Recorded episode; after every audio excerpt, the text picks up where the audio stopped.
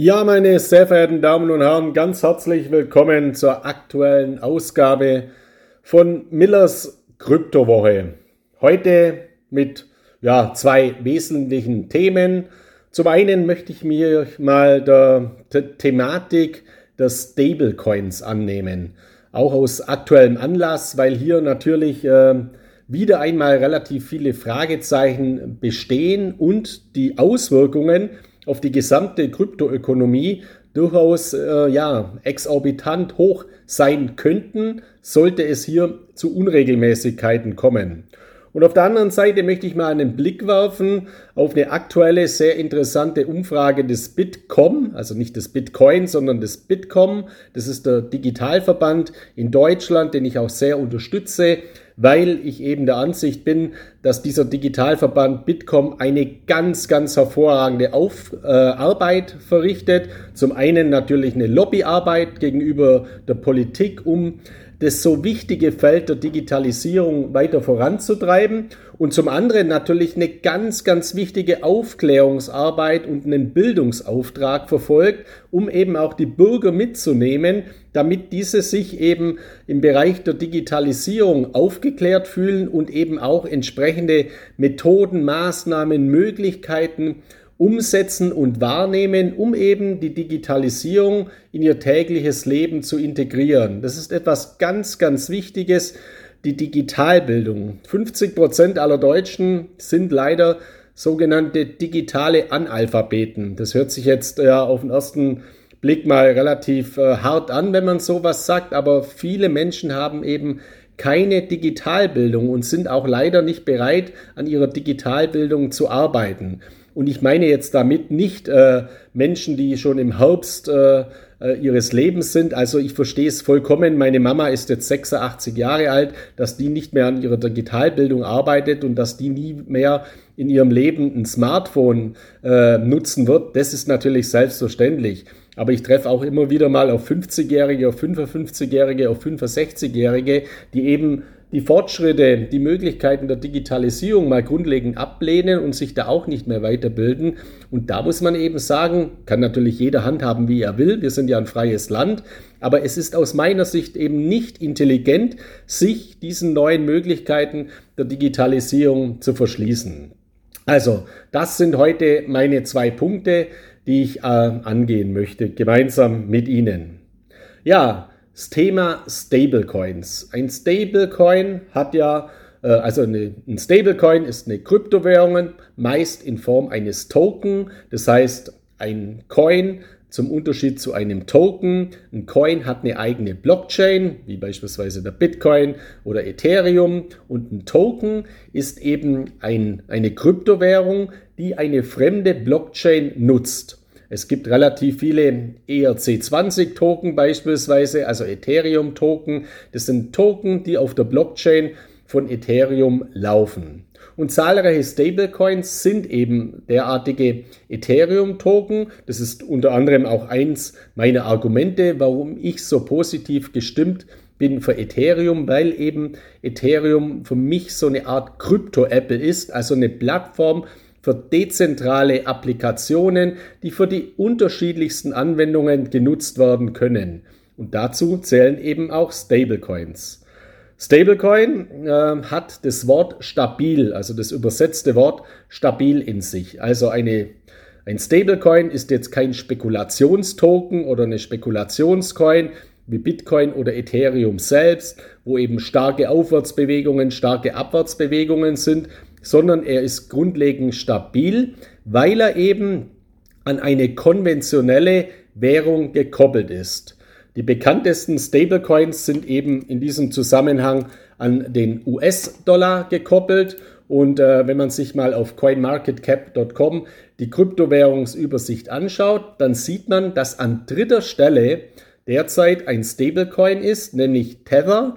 Äh, mit dem Währungskürzel USDT. Also der wichtigste Stablecoin nach Marktkapitalisierung, nach Marktvolumen ist Tether. Und dann gibt es einen weiteren Kryptocoin, einen weiteren Stablecoin, der sich mittlerweile auch unter den Top 10 der Kryptowährungen befindet. Das ist ein Zusammenschluss, also ein Konglomerat, eine Kooperation zwischen dem Fintech-Unternehmen Circle und eben einer großen Kryptobörse aus den USA, nämlich Coinbase. Und dieser Stablecoin hat den Namen USD-Coin, USDC. Also beides sind Stablecoins, also Kryptowährungen, die an den US-Dollar gekoppelt sind. Ein USD-Coin oder ein USDT-Coin, also ein Tether oder ein USD-Coin, entspricht immer oder in der Regel einem US-Dollar. Und natürlich sollte es auch so sein, dass dann dieser Stablecoin, weil er ja stabil sein sollte, mit einem US-Dollar hinterlegt ist. Und hier stellt sich die Frage, ist das wirklich so? Beim USDC-Coin, also von Coinbase und Circle, ist davon auszugehen, also das ist relativ klar, dass dieser Coin sehr, sehr solide konzipiert ist. Mittlerweile hat äh, dieser USDC-Coin, der auf Rang 8 steht unter allen Kryptowährungen von der Marktkapitalisierung bei coinmarketcap.com, eine Marktkapitalisierung von über 25 Milliarden US-Dollar.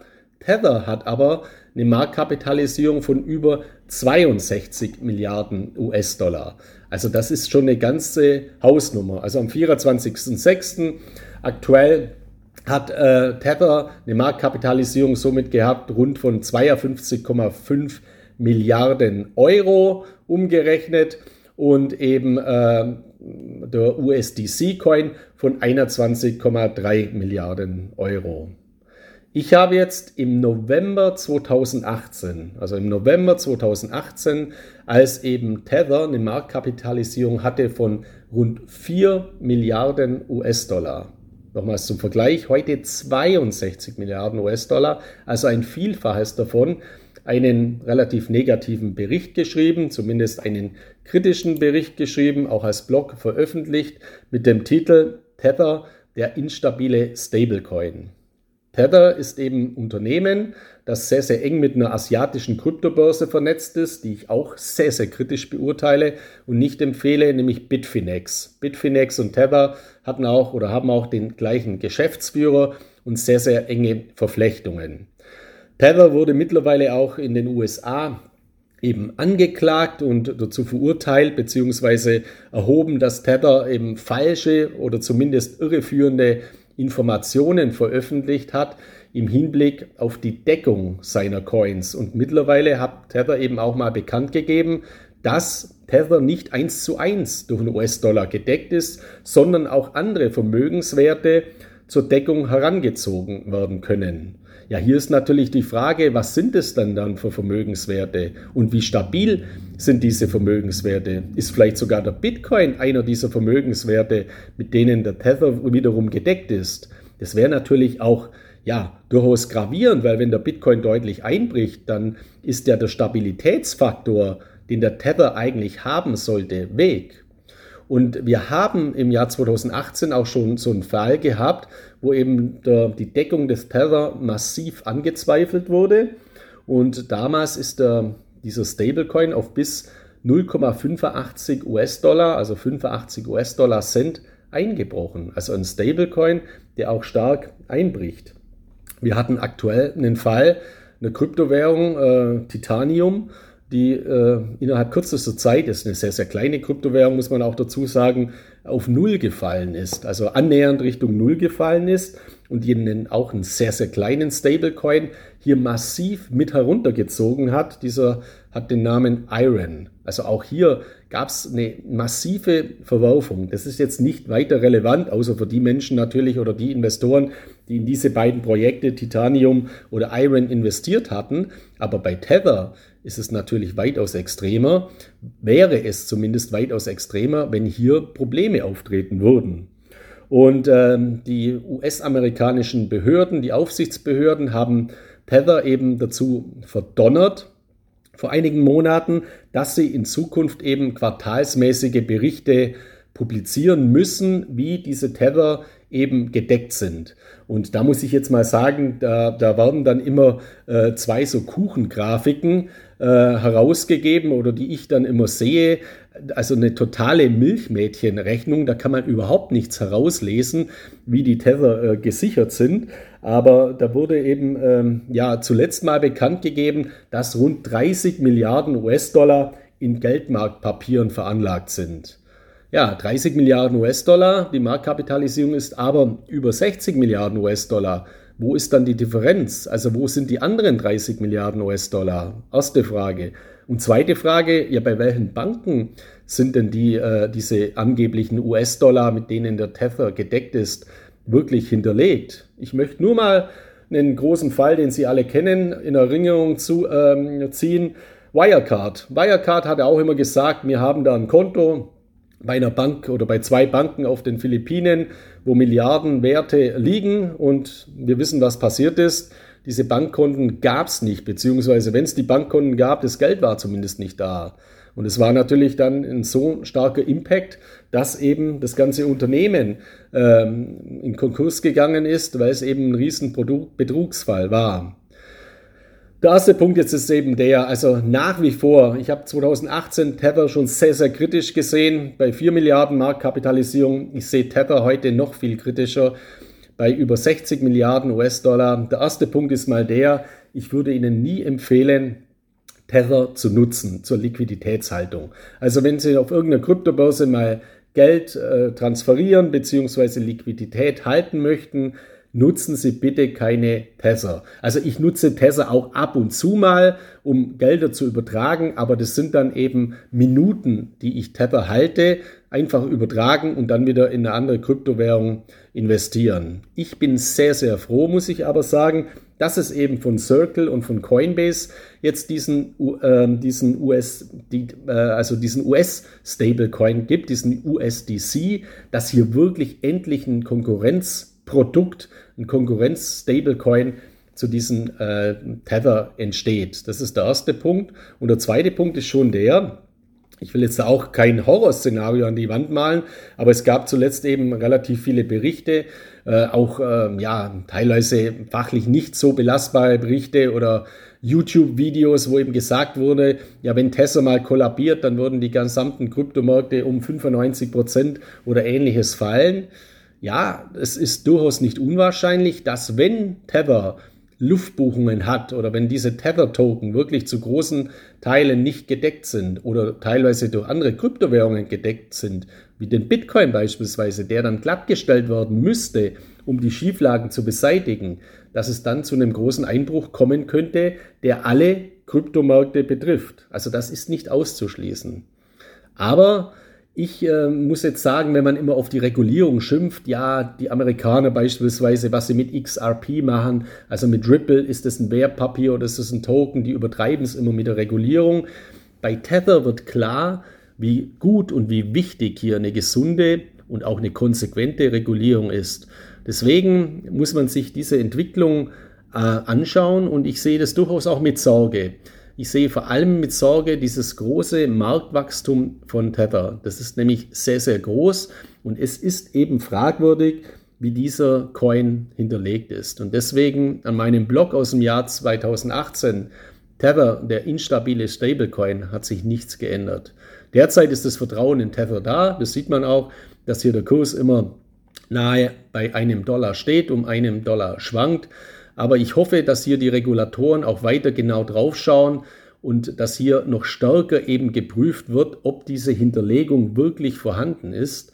Und ich kann jedem eben nur raten, jedem Kryptoinvestor, keine Tether zu nutzen, um Geld zu halten, langfristig Geld zu halten. Hier gibt es eben mit dem USDC von Coinbase, von Circle eine weitaus bessere Alternative. Also nutzen Sie in diesem Zusammenhang bitte diesen Stablecoin. Und grundsätzlich ist es so, das Stablecoin-Wachstum, das Volumenswachstum hat natürlich zum Gesamtwachstum der Kryptomärkte deutlich beigetragen und äh, es ist auch eine gute Entwicklung, ganz grundlegend, weil es natürlich das gesamte Krypto-Ökosystem weiter stärkt. Dennoch muss man Tether nach wie vor eben ganz, ganz äh, konsequent auf die Finger schauen, weil ich habe persönlich in diesem Zusammenhang überhaupt kein Vertrauen in Tether.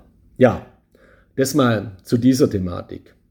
Dann habe ich Ihnen ja gesagt, der Bitkom, Der Digitalverband in Deutschland hat aktuell mal wieder eine, eine interessante Auswertung äh, gemacht, also eine Befragung von Personen ab 16 Jahren in, äh, in, in Deutschland, äh, Bitkom äh, Research. Und hier sind interessante Aussagen äh, ja, herausgekommen, die eben belegen, Bitcoin und Co., Bitcoin, Ethereum und andere Kryptowährungen ziehen ein immer stärkeres Interesse äh, auf sich, auch in, in, in weiten Teilen der Bevölkerung. Aber es gibt nach wie vor eine große Skepsis. Und natürlich ist diese Skepsis auch vollkommen berechtigt oder jetzt natürlich auch verstärkt worden, beispielsweise durch den starken Kurseinbruch, den wir gesehen haben. Also Bitcoin ist ja seit dem Corona-Crash, seit diesem Corona-Alles-Crash, äh, im Frühjahr 2020 von rund 4.000 Dollar auf 65.000 Dollar gefallen und dann zuletzt unter 30.000, äh, von also rund 4.000 Dollar auf über 65.000 Dollar gestiegen und dann unter 30.000 US-Dollar gefallen. Also eine enorme Volatilität, eine enorme Schwankungsbreite innerhalb kürzester Zeit. Das ist natürlich nicht vertrauensbildend, gerade für Externe, die noch nicht investiert haben. Und deswegen sagen eben 69 Prozent der Befragten, ich habe kein Vertrauen in Kryptowährungen. 68 Prozent sagen, Kryptowährungen sind nur etwas für Spekulanten. Und 58 Prozent sagen, Kryptowährungen sind mir persönlich zu kompliziert. Ja, diese Sichtweise kann ich auch bestätigen, äh, weil äh, die Kryptowelt nach wie vor natürlich sehr, sehr kompliziert ist. Und ich habe ja CryptoX auch deswegen ins Leben gerufen, vor einigen Jahren bereits. Damals war alles noch viel komplizierter, um diese Komplexität zu nehmen, um Investoren, Kryptoinvestoren eben eine Gebrauchsanleitung und einen Führerschein an die Hand zu geben, damit sie eben diese Hemmschwelle, diese Eintrittsschwelle in die so lukrative, in diese so attraktive Welt der Kryptowährungen ja, genommen wird und eben hier fundiert auf fundierter Basis eben Informationen, Handlungsempfehlungen zur Verfügung gestellt werden. 33 Prozent der befragten Bürger sagen, Kryptowährungen eignen sich als langfristige Geldanlage. Das finde ich schon mal sehr, sehr positiv. Also ein Drittel aller Deutschen sagt, Kryptowährungen eignen sich als langfristige Geldanlage. Das genau, genau gleiche sage ja auch ich. Es kommt natürlich an auf die Quote. Also wenn ich 100% äh, in Kryptowährungen investiere, dann ist es sicherlich eine schlechte langfristige Geldanlage, weil ich eben ein Klumpenrisiko habe. Das gilt aber genau gleich, wenn ich 100% in Aktien, Anleihen, äh, Rohstoffe, Gold, Edelmetalle, Immobilien oder in sonstige Anlageklassen habe. Also wichtig ist immer die Mischung. Und ähm, eine interessante Zahl, die niedrigste Zahl in diesem Zusammenhang der Befragung ist 21 Prozent der Befragten sagen, Kryptowährungen sind eine sichere Alternative zum etablierten Geldsystem. Auch diese Einschätzung teile ich natürlich. Der Euro wird scheitern, der Bitcoin kann scheitern. Das ist meine grundlegende Prämisse, die ich habe. Und für mich sind Kryptowährungen auch ein Ausgleichssystem, ein limitiertes Ausgleichssystem zu unserem unlimitierten Geld ein dezentralisiertes Ausgleichssystem zu unseren zentralisierten Banken und den Notenbanken, die haben ja das Wort schon in sich, den Zentralbanken, ein Inflationsschutzgeldsystem durch den Halving-Effekt beim Bitcoin beispielsweise. Also mit vielen, vielen Vorteilen. Deswegen, Kryptowährungen sind eine sichere Alternative zum etablierten Geldsystem, finde ich eine sehr, sehr bemerkenswerte Aussage weil ja ansonsten immer im Raum steht, Kryptowährungen sind nur was für Zocker und Spekulanten. Also das ist auch eine ja, interessante Erkenntnis eben äh, dieser äh, Untersuchung, dieser Befragung. Und dann wurde äh, noch eine Frage gestellt, welche der folgenden Aussagen über Bitcoins und andere Kryptowährungen trifft auf Sie zu? Und da kamen jetzt auch interessante Zahlen nämlich äh, heraus, nämlich 3% der Befragten haben direkt Kryptowährungen bereits gekauft. Also nur 3%. Und Sie als Kryptoinvestoren, wenn Sie also echte Blockchain-basierte Kryptowährungen bereits gekauft haben, so wie ich das empfehle, dann gehören Sie derzeit noch zu einer ganz, ganz kleinen Minderheit. Oder man könnte eben auch sagen, zu den Early Adoptern, also zu denjenigen, die die Chancen der Kryptowirtschaft, der neuen Kryptoökonomie bereits erkannt haben. Und deswegen sehe ich diese Zahl auch sehr positiv dahingehend, dass ja noch ein gigantisches Potenzial an Menschen besteht, die noch nicht gekauft haben, nämlich 97 Prozent. Und das ist natürlich auch ein ganz, ganz äh, interessanter Wert, ein ganz, ganz interessanter Aspekt. Ein weiterer Punkt ist, 4% haben indirekt Kryptowährungen gekauft über Fonds oder ETFs oder in erster Linie natürlich Zertifikate oder Derivate. Und genau das ist ja das, was ich nicht empfehle. Das hat nichts mit Kryptowährungen zu tun. Sie sind wieder im Banksystem, weil Sie ein Finanzprodukt kaufen, das eine ISIN-Nummer hat, eine Wertpapierkennnummer, das im Finanzsystem beinhaltet ist, im Depotverwahrsystem und so weiter. Emittentenrisiken bestehen. Sie haben keine Private Keys. Die Frage ist, vergleichbar mit dem Tether, ist ein Bitcoin-Zertifikat dann auch wirklich mit Bitcoin hinterlegt? Da gibt es auch welche, die sind eben gar nicht mit Bitcoin hinterlegt, sondern rein mit Zahlungsversprechen. Steuerlich ist es auch negativ. Wertpapiere sind immer abgeltungssteuerpflichtig. Äh, Kryptowährungen haben eben eine Spekulationsfrist von einem, einem Jahr. Und wenn man diese Spekulationsfrist einhält, sind sie eben einkommensteuerfrei. Die fallen auch gar nicht unter die Abgeltungssteuer. Deswegen, wenn man etwas kauft, Kryptowährungen als Ausgleichssystem, was ja die vorherige Frage war, ja, dann darf ich doch nicht das Ausgleichssystem zurückgeben ins Banksystem, sondern ich muss direkt auf echten Kryptobörsen echte äh, Blockchain-basierte Kryptowährungen kaufen. Das ist auch vergleichbar mit Gold. Ich empfehle Investments in physisches, echtes Gold, nicht in irgendwelche Papiergoldprodukte, die wieder Teil des, äh, des Banksystems sind oder in irgendwelche Zahlungsversprechen. Eine weitere Zahl, 19% der Befragten haben noch nicht gekauft, können sich das aber in naher Zukunft vorstellen. Also man sieht also von diesen 3%, die bereits gekauft haben, 4%, die noch nicht aus meiner Sicht das Wissen haben, echte Blockchain-basierte Kryptowährungen zu kaufen, gibt es einen weiteren großen Anteil, der noch größer ist als diese 3 und 4% zusammen, nämlich 19% von Menschen, die jetzt eben in Zukunft planen, Kryptowährungen äh, zu kaufen. Nach wie vor ist es aber so, 70% der Befragten haben noch keine Kryptowährungen gekauft und können sich das auch nicht vorstellen. Ja, das äh, hört sich jetzt auch erstmal wieder negativ an, aber die können sich das Stand jetzt eben nicht vorstellen. Wie es dann im Jahr aussieht, in zwei Jahren, wenn auch ihre Digitalbildung äh, besser wird, wenn das mal mehr zunimmt, dieses, diese Möglichkeiten der Kryptoökonomie, dann bin ich davon überzeugt, wird diese Zahl zumindest mal deutlich runtergehen, dass es diese Menschen sich sehr wohl vorstellen können, auch in Kryptowährungen zu investieren und dann irgendwann auch eben in die Praxis umsetzen. Und genau das muss eben das Ziel sein. Und deswegen ist es eben ratsam, dass man auch schon frühzeitig sich mit der Materie befasst, in Kryptowährungen investiert, äh, natürlich ausgewogen in Kryptowährungen investiert und äh, gezielt in Kryptowährungen investiert und fundiert in Kryptowährungen investiert und zwar in echte Blockchain-basierte Kryptowährungen. Ich weiß, ich wiederhole das gebetsmühlenartig, ich finde es aber halt wirklich bedauerlich, dass der Anteil derjenigen, derjenigen, die eben über Bank- und Finanzprodukte Kryptowährungen kaufen, höher ist als diejenigen, die Blockchain-basierte Kryptowährungen kaufen. Das ist nicht im Sinne Satoshi Nakamotos ein Ausgleichssystem für unser krankes Geld-, Bank- und Finanzsystem zu schaffen.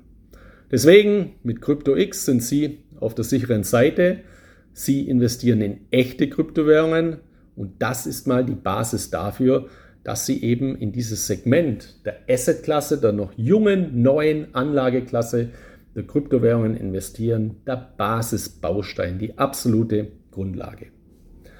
Ja, in diesem Sinne wünsche ich Ihnen jetzt äh, alles Gute. In der nächsten Woche kommt dann das nächste Update von Millers Kryptowoche, meinem Podcast. Ich freue mich auch übrigens sehr über das tolle Feedback, das wir zu diesem neuen Format bekommen haben. Äh, ich habe auch äh, ja, viele positive Anmerkungen dass äh, einige Zuhörer das eben beim Joggen oder beim Sport oder auf dem Weg zur Arbeit jetzt ganz bequem anhören können. Eben einen Podcast, das freut mich sehr. So kann man die Zeit auch optimal nutzen, gerade auch für die Digitalbildung, weil das ist natürlich mir genauso wie dem Bitcoin ein großes Anliegen, eben die Digitalbildung zu schärfen und hier eben auch Hemmnisse zu nehmen und Aufklärungsarbeit, positive Aufklärungsarbeit eben zu betreiben für dieses so interessante Zukunftsfeld der Blockchain-Werte, der Kryptowerte, der Digitalisierung, der Fintech-Unternehmen und so weiter. Mir macht es großen Spaß und ich freue mich eben sehr, dass es auch in der Bevölkerung immer mehr Zuspruch erfährt. Fern von irgendwelchen Zockereien oder Spekulationen, die leider nach wie vor in den Medien im Zusammenhang mit Kryptowährungen immer beschrieben werden. In diesem Sinne, Ihnen alles Gute, bleiben Sie gesund. Ich freue mich auf unseren nächsten Podcast von Millers Kryptowoche. Viele Grüße aus Mallorca, Ihr Markus Miller.